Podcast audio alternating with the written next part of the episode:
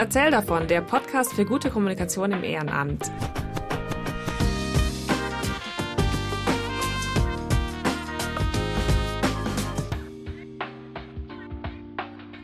Willkommen zurück im Erzähl davon Podcast. Angenommen, ihr seid auf einer Party und erzählt fremden Leuten, was ihr so macht in eurer Freizeit, wofür ihr euch engagiert. Da gibt es sicher viele Themen, wo die Leute direkt antworten würden. Wow, das ist ja toll, dass du das machst. Super Thema. Es gibt aber auch Themen, da kommt diese Antwort wahrscheinlich nicht. Und äh, wir haben heute einen Gast hier, nämlich die Lisa, die das auch öfter hört, dass die ähm, Reaktion auf ihr Engagement nicht gerade positiv ist, sondern vielleicht verwirrt oder vielleicht sogar ablehnend. Denn Lisa engagiert sich für Stadttauben. Hi Lisa, schön, dass du da bist. Hallo. Was genau ist denn dein Engagement? Wie kann ich mir das vorstellen, wenn ich mich für Tauben engagiere? Also, ganz oft kriege ich da die Rückmeldung, wie du richtig gesagt hast, so, hä, warum muss man sich für Stadttauben engagieren? Die sind doch in der Stadt, die sind ja überall. Warum engagiert man sich für die? Die sind ja eine richtige Plage und die finden doch überall was. Wenn ich im Café sitze, dann kommen die, die fetten Tauben laufen da rum und dann picken die mir mein, meine Kuchen weg und die finden doch genug, die sind doch kugelrund und ganz, ganz viele und vermehren sich total schnell. Warum engagiert man sich für die? Will man, dass das noch mehr werden? So, das sind so die Gedanken, glaube ich, die viele haben. Und die die Tauben als Schädling sehen, der mhm. uns die Städte kaputt macht, der alles vollkackt und so weiter. Also kein Tier, für das man sich engagieren sollte. Und entsprechend fallen dann auch oft die Reaktionen aus, dass Leute eben sagen, warum engagierst du dich dafür? Mhm. Und dann muss ich immer sehr, sehr weit ausholen, um zu erklären, wie man sich für Tauben engagieren kann.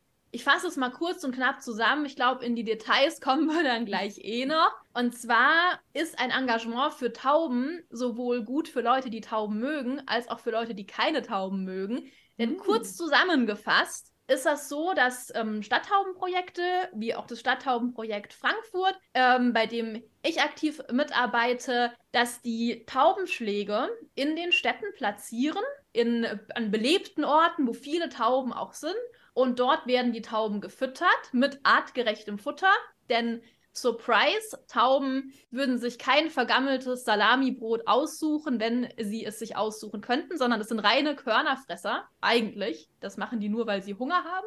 Und diese Taubenschläge, die sorgen dafür, dass die Tauben sich dort ansiedeln, dass sie dort brüten und dann kommen eben engagierte Menschen, was ich auch äh, vier Jahre lang gemacht habe, und betreuen diese Taubenschläge. Da ähm, bin ich dann in die Schläge rein und ähm, habe kontrolliert, ob es allen gut geht. Ähm, wenn eine Taube zum Beispiel irgendwas hat, dann wird sie rausgenommen und versorgt. Und die Eier werden größtenteils gegen Gipseier ausgetauscht. Und das ist eine Geburtenkontrolle. Mhm. Das heißt, die Tauben in den Städten werden langfristig weniger, und dadurch gibt es auch weniger Tierleid. Und das Schöne ist, dass die Tauben das total toll finden, dort sich aufzuhalten. Denn Tauben, die satt und glücklich sind, die sitzen eigentlich den ganzen Tag nur rum. Die sitzen eigentlich den ganzen Tag nur rum und brüten.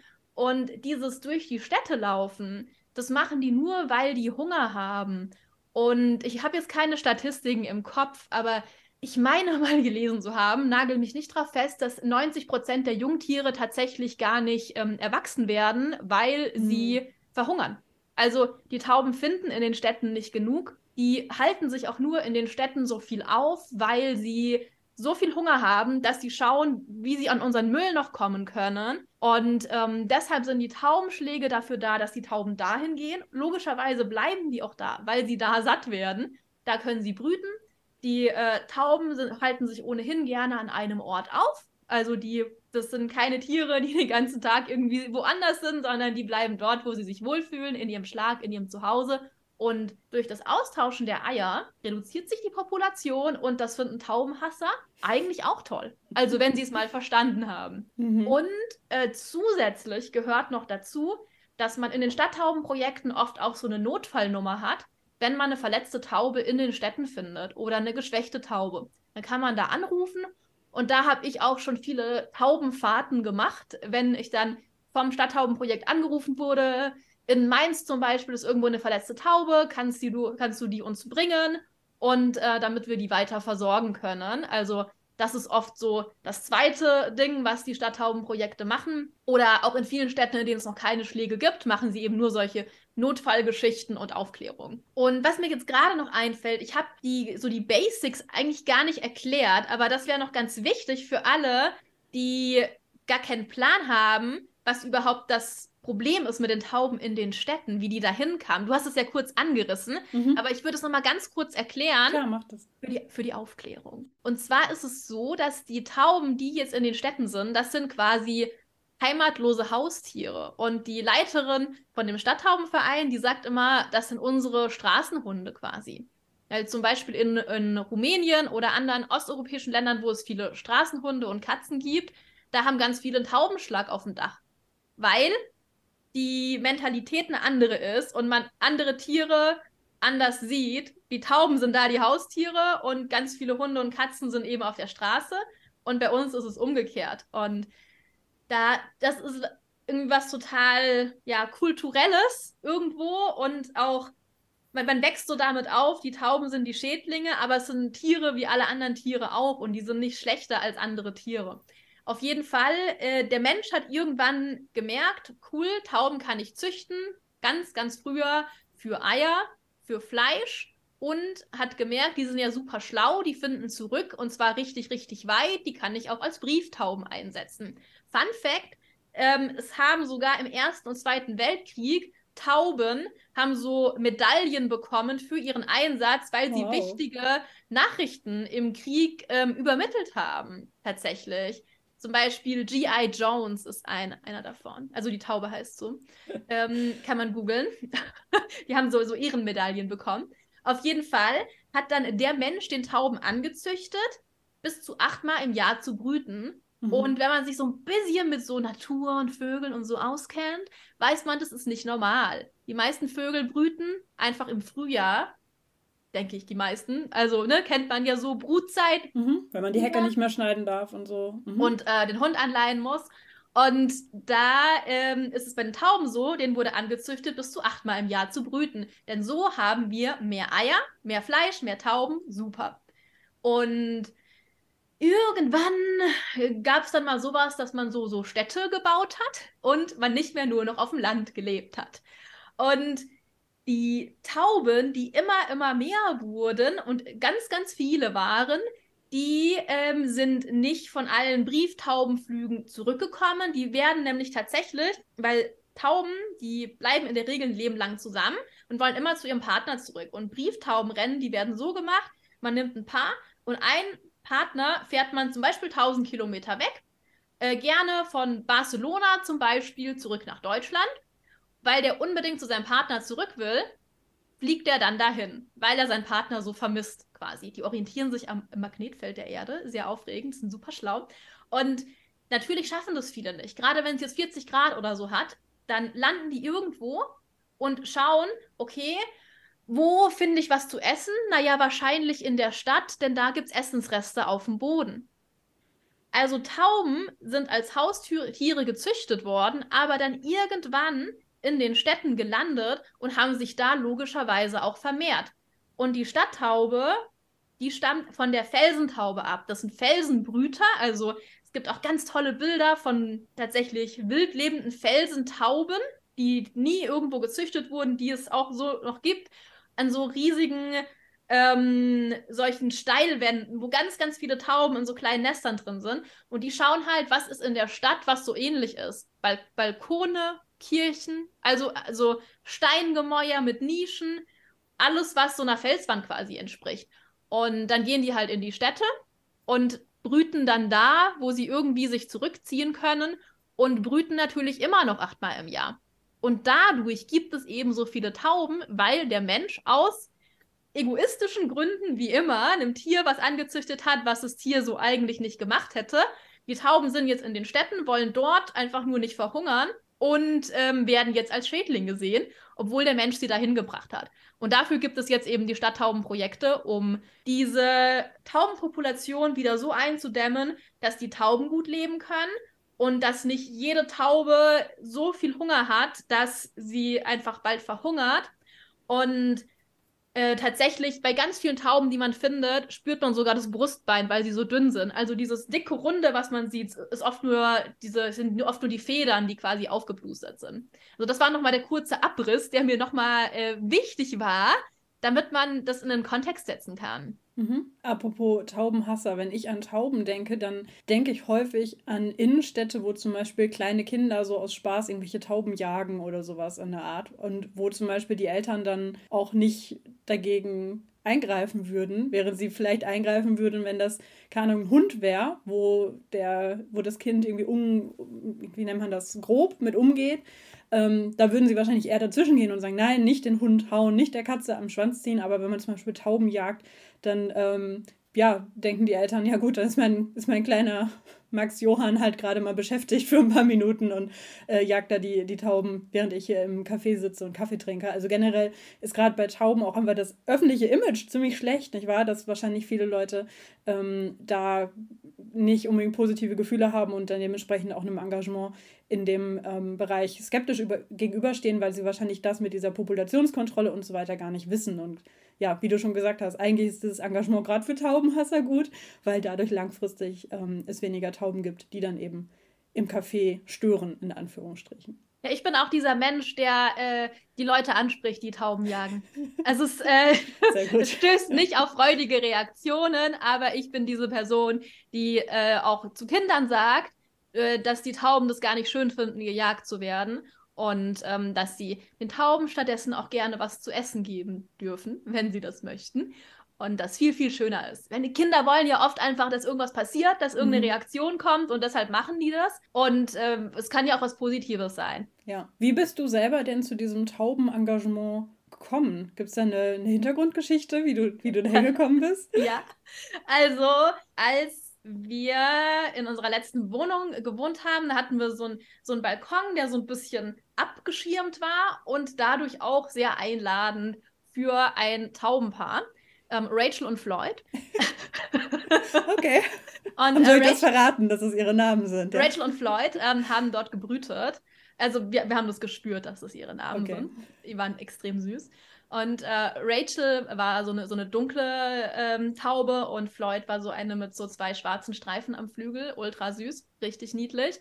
Und jedenfalls hatten die dort gebrütet und wir haben die immer beobachtet und fanden es mega süß und die hatten zwei kleine Küken. Und dann ist was sehr Trauriges passiert, nämlich, es ist wirklich sehr traurig und brutal. Floyd hatte einen Faden am Bein. Und ähm, das passiert ganz oft, dass Tauben sich mit, mit Haaren tatsächlich auch hier rumliegen, dass sie sich die Beine abschnüren, aber auch mit Fäden oder sowas, was mhm. auf dem mhm. Boden liegt. Ähm, man sieht ja ganz oft, dass die so Füße haben, die so ein bisschen geschwollen sind, weil sich dann Faden drum gewickelt hat, weil die so schuppige Füße haben und sich das da total leicht drum rumwickeln kann.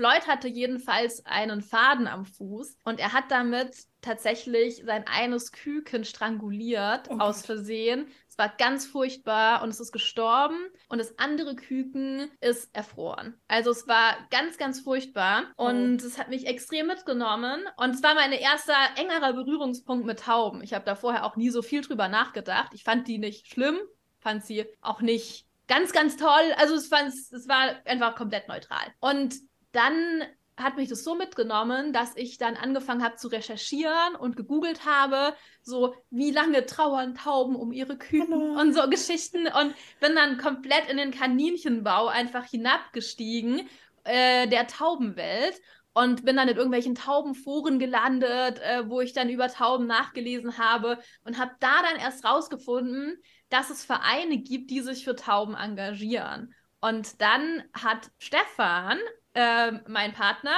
beim Stadttaubenprojekt Frankfurt angerufen damals und hat danach gefragt tatsächlich, wie ist das denn mit den Tauben? Da sind zwei Küken gestorben bei uns und ähm, das finden wir total schlimm. Und da sind wir dann zum ersten Mal mit dem Stadttaubenprojekt in Kontakt gekommen und sind komplett einfach in das Taubenthema eingetaucht. Und ähm, weil wir dann da, wir wollten dann irgendwas tun. Ne, weil irgendwie das ist was Schlimmes passiert, dann wollten wir irgendwas tun. Und dann sind wir dort mal vorbeigekommen und die haben so einen Gnadenhof für Tauben, die äh, nicht mehr fliegen können, die irgendeine Behinderung haben beispielsweise. Da wohnen über 700 Tauben. Es ist wunderschön. Das wow. ist so ein großes Grüngelände mit so riesigen Volieren, ähm, wo die brüten können, gibt's Eier.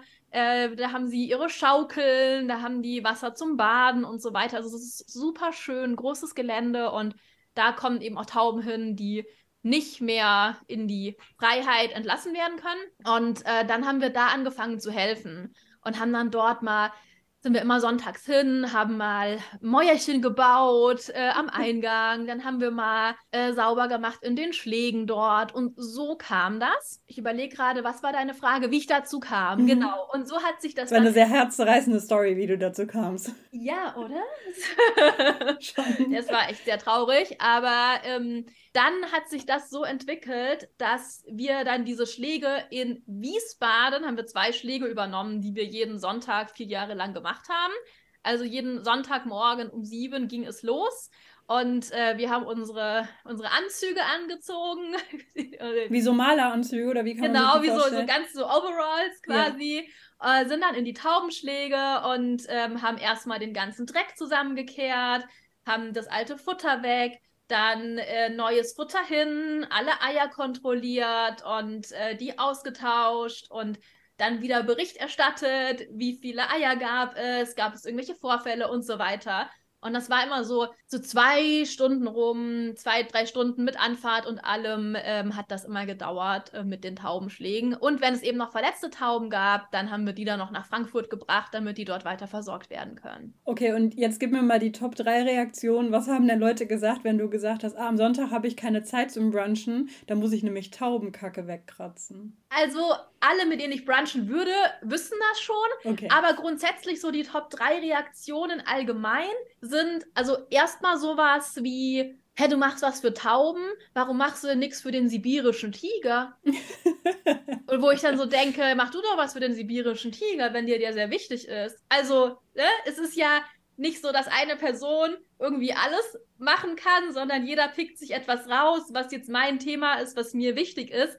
Und ich finde es total daneben, so jemandem zu sagen, dein Engagement ist falsch. Ja. Weil ich engagiere mich für das, was mir wichtig ist. Wenn dir etwas anderes wichtig ist, dann schreib mir doch nicht vor, dass ich das tun soll, sondern mach du es. Und so dieses, das ist einmal eine, eine Abwertung und zusätzlich noch so eine, weiß ich nicht, so du könntest es auch nicht machen, weil es eh nicht wichtig, viel wichtiger sind andere Dinge. Und ich glaube, dass das ganz oft so ein Problem ist, kommen wir, denke ich, gleich noch dazu. Es ist nicht prestigeträchtig. Mhm. Man muss wirklich dahinter stehen. Es ist nichts, wo jemand sagt, also im ersten Moment, wo die 99 Prozent der Leute werden nicht sagen, wow, toll. Weil ich rette nicht irgendwelche Tierarten, von denen jeder weiß, dass sie gefährdet sind. Irgendwelche und, süßen roten Pandas oder so. Genau, und wo ich dann mhm. berichten kann, es gab wieder ein Junges nach 20 Jahren und alle jubeln sondern die Leute denken, Tauben. Uh. Oder ähm, ich denke, also das, was die meisten sagen, ist sowas wie so,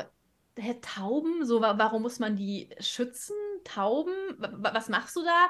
Und viele denken auch, man züchtet Tauben. Hm. Also wenn man sagt, ich mache Taubenschläge, muss man erst gleich mal alles weitere erklären, denn viele denken, man züchtet Tauben. Und das ist das Gegenteil ist ja der Fall. Ja, also so, so diese Brieftauben und sowas, ne? Wo, wo man dann, dann denkt, dass man so als Hobby irgendwie dann die, die tollsten mit den tollsten Federn und den der höchsten Flugreichweite oder was auch immer, wonach man dann da so züchtet. Aber das ist ja im Endeffekt das Gegenteil, dass die Tauben, die jetzt in unseren Städten wohnen, ja quasi die Nachfahren von denen sind, die man damals extra gezüchtet hat und um die man sich jetzt nicht mehr kümmert, richtig? Einmal das und ganz, ganz viele sind eben auch welche, die es nicht schaffen, zum Ziel zu kommen, dann ruft man bei den Brieftaubenzüchtern an und die Brieftaubenzüchter sagen, ach so, mein Sportgerät hat es nicht zum Ziel geschafft, dann drehen hm. sie ihr doch den Hals rum. Ah, also auch die, das Verständnis von, also ich sehe das Tier gar nicht als Tier, sondern mhm. ich sehe es als Mittel zum Zweck oder als, als ja irgendwas anderes als, als Teil von meinem Hobby, aber nicht als Tier. Ja, es gibt ja, ja Preisgelder über 10.000 Euro und so teilweise. Also das ist richtig krass im Brieftaubenbereich. Und äh, die, die eben nicht taugen,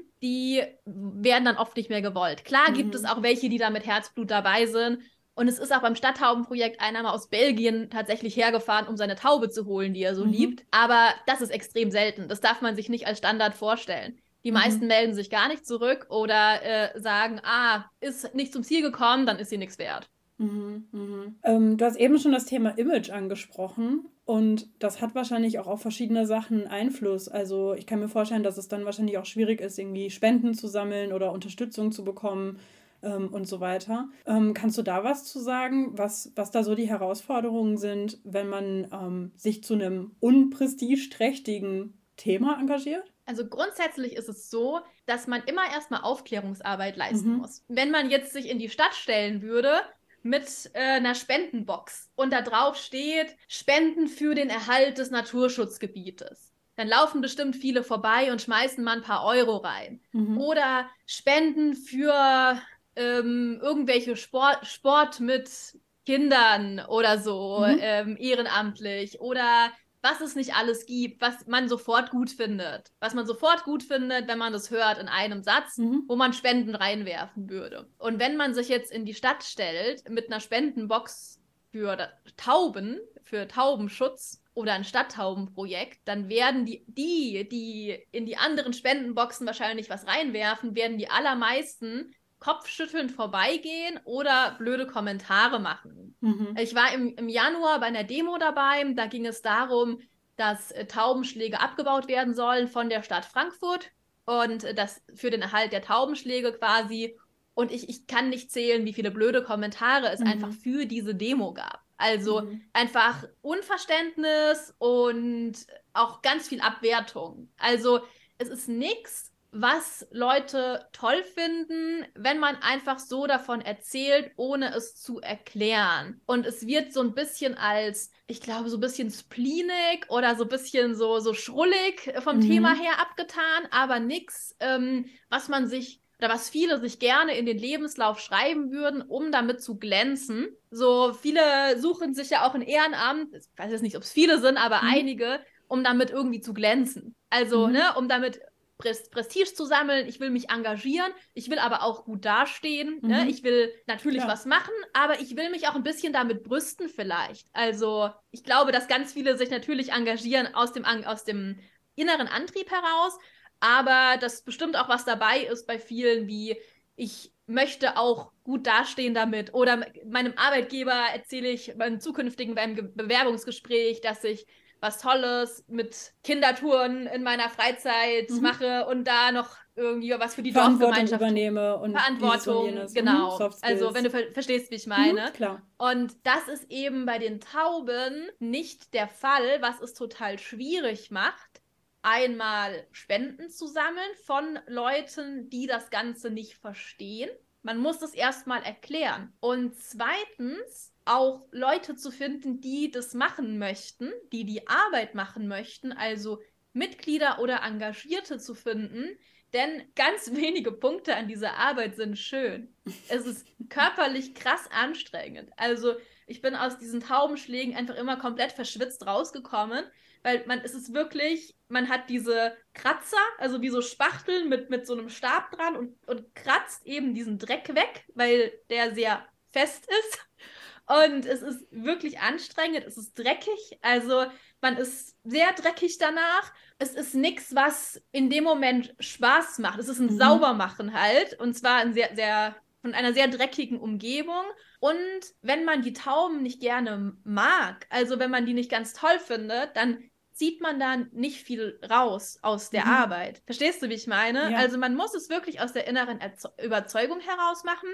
Und man sieht oft auch mehr Leid als Freude. Weil mhm. wenn ich Fahrten mache für verletzte Tauben und dann eine Taube habe, die am Verbluten ist gerade, und ich fahre dann so heulend nach Frankfurt mit dieser Taube auf dem Beifahrersitz, dann ist es was, was schon auch belastend ist. Also, mhm. und dann beim Einsammeln der Taube kommen dann noch Kommentare von wegen, ist doch gut, wenn sie verrecken. So nach dem mhm. Motto. Also man muss wirklich mit Herzblut dabei sein, weil sonst kann man da nicht so viel rausziehen, mhm. was einen erfüllt, wie bei vielen anderen Tätigkeiten, wo man vielleicht sagt, ich habe heute, wir hatten heute den Kuchentag mit unserem Verein, mit dem Kindertouren, es war total nett und viele kamen und haben sich interessiert und ihre Kinder angemeldet mhm. oder was weiß ich.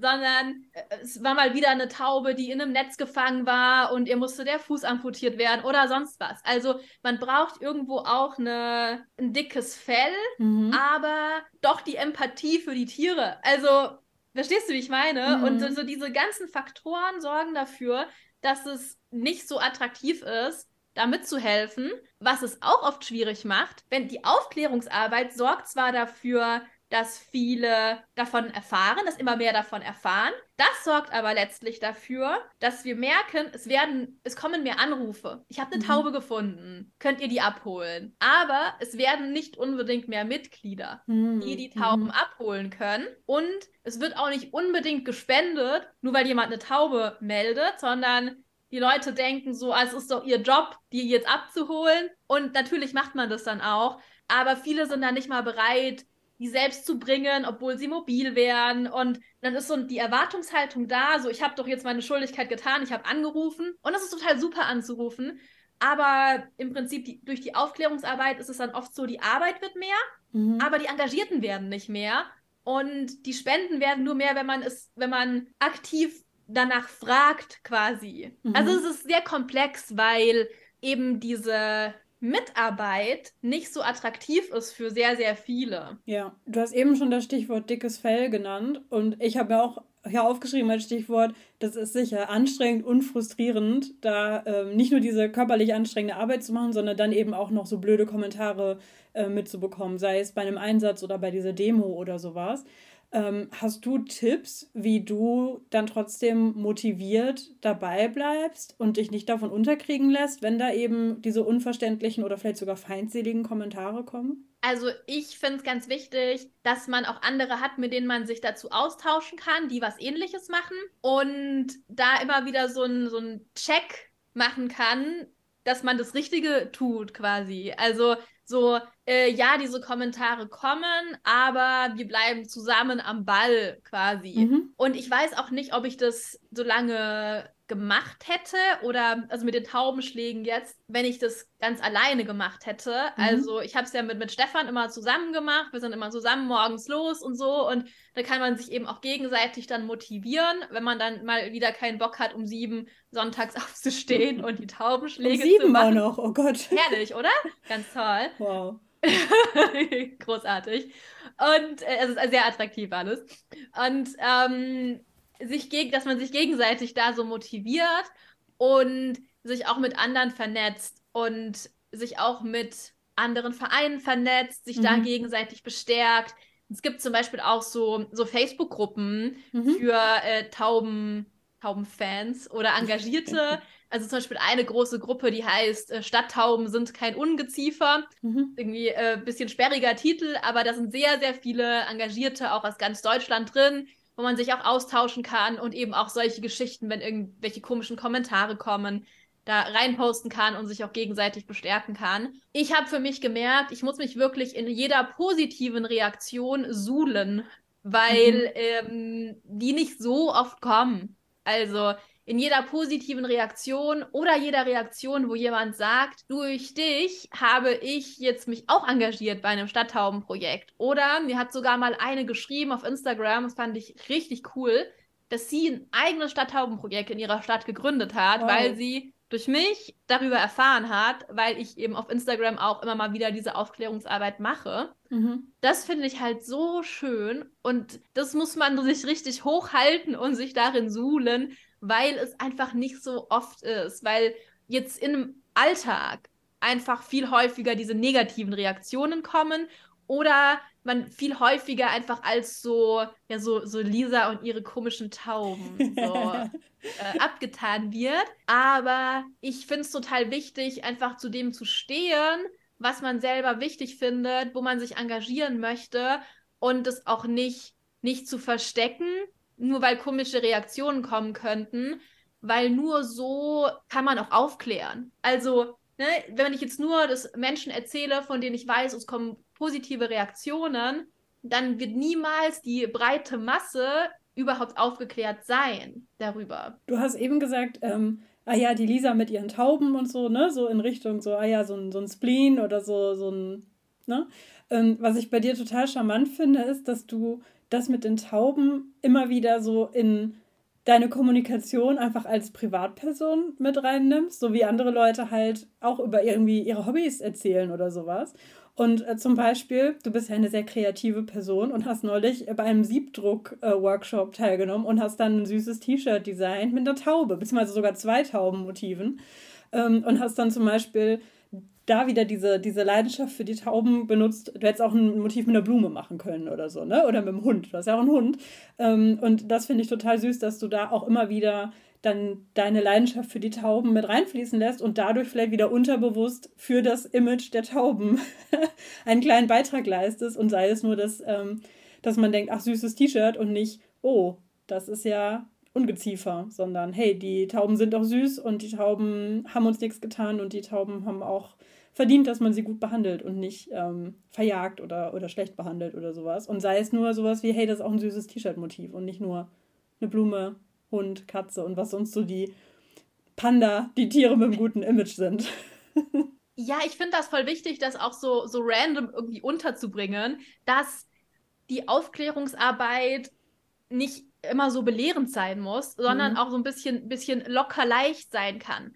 Also man könnte immer sehr, sehr schlimme Geschichten erzählen. Also man könnte sehr viele schlimme Geschichten erzählen, was für schlimme, schlimm verletzte Tauben man alle schon mhm. eingesammelt hat und wie wenige Tauben irgendwas überlebt haben oder was auch immer. Aber es gibt ja auch schöne Geschichten und nette Geschichten und Tauben, denen es jetzt zum Glück wieder gut geht. Mhm. Übrigens werden Tauben auf der Straße ja im Schnitt nur so drei höchstens. Und in dem Gnadenhof in Frankfurt, da gab es eine Taube, die ist sogar 23 geworden. Wow. Also richtig krass. Und die hat da einfach noch ein richtig schönes Leben gehabt, nachdem sie von der Straße aufgesammelt wurde. Und da sieht man mal, wie alt die Tiere eigentlich werden können und wie schlecht es ihnen auf der Straße geht. Und solche irgendwie positiven, netten Sachen finde ich immer total schön. Und ähm, Stefan und ich hatten auch so eine Patentaube. Das war der, der verrückte Eduard. Ja, ist auch sein Titel, der verrückte Eduard. Und äh, der war immer so super aggressiv und äh, hat immer alle gehackt, die ihm zu nahe kamen. Und äh, seine, seine Angebetete, die hieß Oma. Und das war so eine ganz alte Taube und na, Eduard und Oma. Und ähm, der war immer total aggressiv gegen alle, aber so seine Oma hat er immer beschützt. Und äh, wenn man den beiden zu nahe kam, hat er einen immer so in den Finger gehackt. Und es war immer ultra süß, weil er so, so beschützerisch unterwegs war.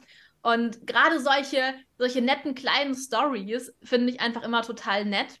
Und da hat das Stadthaubenprojekt auch so kleine Broschüren mal gemacht mit so Liebesgeschichten aus Oberrat, also aus diesem Gnadenhof mit so, so Love Stories von Tauben, die sich da gefunden mhm. haben und wie die sich so, wie sie sich gefunden haben und wie sie sich verhalten und wie sie zusammengefunden haben. Und sowas finde ich immer total süß, dass man eben auch süße, nette Geschichten zeigt und eben ähm, bei der Aufklärungsarbeit, ja, man muss die schlimmen Sachen sagen, aber ich weiß auch, dass viele sich davon total abgeschreckt fühlen, mhm. wenn man nur solche Sachen erzählt, dass viele damit, die wollen dann gar nichts mehr wissen und machen sofort dicht. Und wenn man eben solche netten Sachen auch erzählt und solche schönen Geschichten, dann werden die Leute offener dafür und wollen gerne mehr darüber erfahren. Mhm. Neulich habt ihr auch als äh, SchauspielerInnen mitgewirkt, habe ich äh, gesehen, hinter den Kulissen.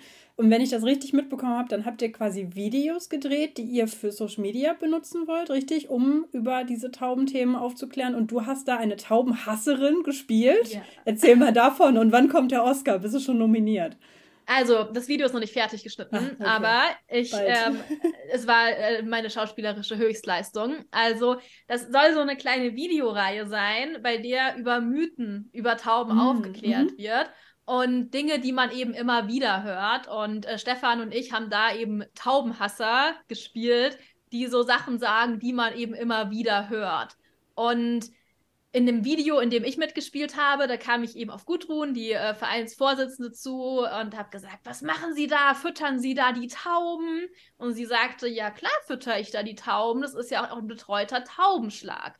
Und dann sage ich, Sie züchten die Tauben auch noch. Die sind doch schon überall. Und dann nimmt sie mich mit in den Schlag und erklärt mir, nein, wir züchten die doch nicht, sondern wir machen eigentlich das Gegenteil. Wir siedeln die hier an, dann sind sie aus den Städten weg und dann ähm, werden es weniger und das finden sie doch auch gut. Und dann sage ich, stimmt, das finde ich auch gut. Also so kurze, knackige Videos mhm. mit einfach solchen Mythen, über die wir da aufklären. Und in dem anderen Video, das wir gedreht haben, da ist Stefan ein Taubenhasser und der kommt eben her und sagt, oh, was machen Sie da mit den Tauben? Die scheißen doch alles voll, die machen die Städte kaputt. Mhm. Und dann sagt Gudrun, ähm, so wie viele Gebäude haben Sie denn schon einstürzen sehen? Weil Tauben sie kaputt gemacht haben. Und dann ist er so ein bisschen so, so aggro und sagt so, weiß ich jetzt nicht. Und dann klärt sie eben auch darüber auf, wir haben hier betreute Taubenschläge und die sorgen dafür, dass die Tauben eben sich nicht so in, an den Gebäuden ansiedeln, sondern in diesem Schlag und sich dort die meiste Zeit des Tages aufhalten. Und zusätzlich noch ein kleiner Fun Fact, und zwar dieser Taubenkot, den man an den Gebäuden oft sieht, diesen, dieser, der so verläuft und mhm. so, der nicht so schön aussieht, das ist nicht der normale Kot, sondern das, das nennt man Hungerkot. Das ist so ein Durchfall, den die bekommen, wenn die sich nicht artgerecht ernähren. Es mhm. sind ja mm. eigentlich reine Körnerfresser. Und eigentlich sollten auch nur Körner auf dem Speiseplan stehen. Aber in den Städten ist es halt dann mal ein vergammeltes Salamibrot, ein runtergefallenes Stück Kuchen. Und natürlich findet es die Verdauung nicht besonders schön. Also, wenn sie sich nicht gut ernähren, wird der Kot so, dass er noch zu sehen ist auf irgendwelchen Gebäuden. Und wenn die sich gut ernähren, dann kann man den Kot mit zwei Fingern anheben, wie so Kaninchenköttel. Mhm. Also, die, der ist eigentlich fest. Das ist sonst überhaupt nicht in dieser Konsistenz. Also die Fütterung in den Taubenschlägen sorgt eben auch dafür, dass der Kot so ist, dass man ihn super leicht entfernen kann. Also, wer diesen Podcast gehört hat und dann mal bei Wer wird Millionär auf dem Stuhl sitzt und nach der Konsistenz von Taubenhungerkot gefragt wird, der gewinnt hier die 16.000 Euro auf jeden Fall. Oder Mindestens. vielleicht sogar die Million. Weil wir jetzt sogar Taubencode Fun Facts gelernt haben. Wow. Immer ein paar Facts mit einstreuen, das ist ganz wichtig. Sehr gut. Also ich habe jetzt schon sehr viel gelernt, nicht nur über Tauben, sondern auch darüber, wie du persönlich damit umgehst oder was ihr im Verein schon so ausprobiert habt, um eben diese Aufklärungsarbeit zu gestalten und so weiter. Wir haben jetzt zum Beispiel gehört, klar, die Leute müssen erstmal diese auch traurigen Fakten wissen, um das zu verstehen. Ähm, diese Mythen müssen aufgeklärt werden, aber jetzt auch eher oft mal auf das Positive hinweisen, schöne Geschichten zu erzählen von Erfolgsgeschichten und den süßen Taubenpersönlichkeiten. Wie, wie hieß er? Eduard? Der verrückte Eduard. Eduard, ja, ja. genau, der, der seine Oma beschützt hat. ähm, hast du zum Abschluss noch ein paar Tipps auf Lager für Vereine, denen es vielleicht ähnlich geht, die jetzt vielleicht nicht unbedingt für Tauben sich engagieren, aber für andere Themen, die vielleicht jetzt auch nicht so prestigeträchtig sind oder erstmal erklärungsbedürftig? Da ist es ganz wichtig, eben erstmal diese Aufklärungsarbeit sehr niedrigschwellig zu machen. Also diese typischen Mythen, diese Dinge rauszuarbeiten, die eben ganz oft als Argument kommen, warum man das nicht machen sollte und darauf einzugehen. Und zwar so, dass jeder da einen Zugang dazu hat und das nicht zu kompliziert machen. Also wie wir jetzt mit diesen Videos eben ausprobiert haben, dass das werden am Ende wahrscheinlich 30-sekündige Reels werden, die einfach super simpel auf den Punkt sind und wo man eben nicht erst eine Doktorarbeit darüber lesen soll. Und was so ein bisschen mit dem spielt, was viele denken, die mhm. keine Berührungspunkte vorher hatten, um die eben auch zu erreichen und ins Boot zu holen und zu zeigen, hey, für euch ist das auch gut. Und was sonst auch eine Sache ist, die immer gar nicht schlecht ist, das probiert das Stadthaubenprojekt auch immer wieder, dass man ähm, bekannte Gesichter mit dazu holt, die so einen Vertrauensvorschuss schon genießen. Also beispielsweise war schon mal so ein, so ein Frankfurter bekannter Comedian, war ähm, in den Taubenschlägen, der eigentlich keine Tauben mag und dann gemerkt hat, ist ja, die sind ja ganz süß eigentlich und gar nicht so schlimm. Also wenn man da so Kooperationen macht, einmal mit Personen, die man schon kennt, vielleicht so aus, aus dem öffentlichen Leben oder auch mit anderen Vereinen, die vielleicht ein bisschen ein positiveres Image haben, was aber ganz gut zusammenpasst. Sowas kann man auch ganz schön machen, dass es eben, dass, dass die Leute von außen sehen, ah, die arbeiten zusammen, es passt mhm. irgendwie und da kann man dann nochmal besser aufklären, weil es nicht nur die, die schrulligen Taubenleute sind, die da über ihre, die, die ihre Tauben so toll finden. Mhm. So, weil, weißt du, wie diese Taubenlady von Kevin allein zu Hause mit diesen ganzen Tauben, so. Ja. Äh, also, so, dass die, dass dieses Image von, oh, die machen das mit ihren Tauben, weil die lieben Tauben halt, aber sind halt diese Tierschützer so, mhm. äh, dass man da aktiv dagegen was tut, um die Leute besser erreichen zu können. Weil ich mhm. glaube, ganz viele, die mit Tauben nichts anfangen können, die lassen sich nichts sagen von einer, so einer eingeschworenen Gruppe, die so wirkt, als würde sie nur ihrer Special Interest nachgehen. Mhm. Also weißt du, wie ich meine? Mhm. So, ich kann es nicht so gut in Worte fassen, aber es ist immer ganz gut, eben wenn man jemanden von außen dazu holt, der ohnehin schon bekannt ist, beispielsweise, und so aufklärt, wenn man das sehr niedrigschwellig macht, auch mit, mit Humor mit reinbringt, wie mit den, mit den Reels, die wir machen. Grundsätzlich ist es einfach wichtig, da einen langen Atem zu haben, weil auf die Schnelle verändert sich da nichts, aber mhm. ich merke, wie sich langsam das ändert, wie, wie es sich langsam ändert, dass die Leute immer offener diesbezüglich werden und wie auch immer mehr auf Seiten, die äh, allgemein bekannt sind. Also jetzt beispielsweise bei, bei Funk gab es neulich einen Beitrag über missverstandene Tauben und das fand ich total schön, weil das halt wirklich eine eine große Plattform ist. Mhm. Oder bei der Tagesschau gab es auch schon mal sowas. Und ich habe das Gefühl, das wird gerade einfach immer, immer mehr. Und das war vor noch fünf, fünf bis zehn Jahren überhaupt nicht so in der mhm. Öffentlichkeit angekommen. Also es lohnt sich, da einen langen Atem zu haben und da immer mehr zu machen und dran zu bleiben. Aber also auf die Schnelle ändert sich da immer nichts. Aber ich merke total, wenn man dran bleibt, dann passiert da was. Mhm, sehr gut. Lisa, vielen Dank, dass du dir die Zeit genommen hast, um von deinen Erfahrungen zu berichten. Und ähm, ich weiß auf jeden Fall, da waren einige sehr schöne O-Töne bei und auch nur dieses engagier du dich doch für die sibirischen Tiger. Das äh, ist auf jeden Fall auch ein sehr gutes Gegenargument, wenn jemand äh, nicht ganz so viel Verständnis zeigt für das, was einem selber am Herzen liegt. Ne? Weil darum geht es ja, dass wir uns um die Sachen kümmern, für die Sachen engagieren, zu denen wir irgendwie eine Beziehung haben, die uns wichtig sind, ähm, damit das Engagement auch Spaß macht. Ja, das ist voll wichtig. Denn wenn, wenn ich nicht mit Herzblut dabei wäre, dann könnte ich das gar nicht so machen. Also, weil ich wäre nicht vier Jahre lang immer um 7 Uhr aufgestiegen, um mir dann ein Overall anzuziehen und Kacke zu kratzen, wenn mir nicht die Tauben am Herzen liegen würden und ich da eben nicht mit Leidenschaft dabei wäre. Und äh, guck mir heute immer noch gerne die ganzen süßen Fotos an, die ich immer von den, von den brütenden Tauben gemacht habe. So. Das ist ein gutes Stichwort. Da kannst du uns bestimmt für unseren Instagram-Account zwei, drei süße Fotos zur Verfügung stellen. Zwei, oder? drei, tausend. okay, dann, dann machen wir ein ganzes Karussell voll mit den Best-of der süßesten Taubenfotos von Lisa, damit die Leute, die zuhören, ähm, da auch nochmal so ein visuelles Schmankerl bekommen. Genau, noch zum Abschluss. Äh, die längste Taubenfahrt, die ich gemacht habe, war aus Antwerpen. Da war ich mit Stefan im Urlaub. An unserem letzten Tag haben wir eine äh, verletzte Taube abends auf dem Rückweg von der Bar, von einem Schaufenster gesehen. Wir haben sie in einen Karton gepackt und mit dem Fernbus mit nach Hause genommen und dann in Frankfurt abgeliefert. Das war die längste Taubenfahrt.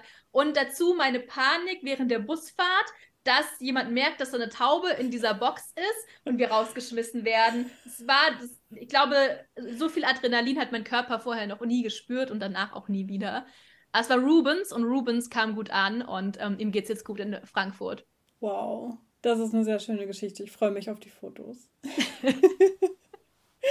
Dankeschön, dass du dir die Zeit genommen hast und wir verlinken dann zu dem Stadttaubenprojekt, in dem du dich engagierst, auch nochmal in den Show Notes und natürlich die ganzen Taubenfotos. Und wer jetzt ein Herz für Tauben entdeckt hat, schaut auch mal, ob es in eurer Stadt vielleicht auch so ein Stadttaubenprojekt gibt, wo ihr was machen könnt. Und sei es einfach nur, dass ihr das nächste Mal dazwischen geht, wenn irgendein kleines Kind mal wieder die Tauben verschreckt und ähm, ihr da ein bisschen, ganz kleines bisschen Aufklärungsarbeit macht. Vielen Dank fürs Zuhören.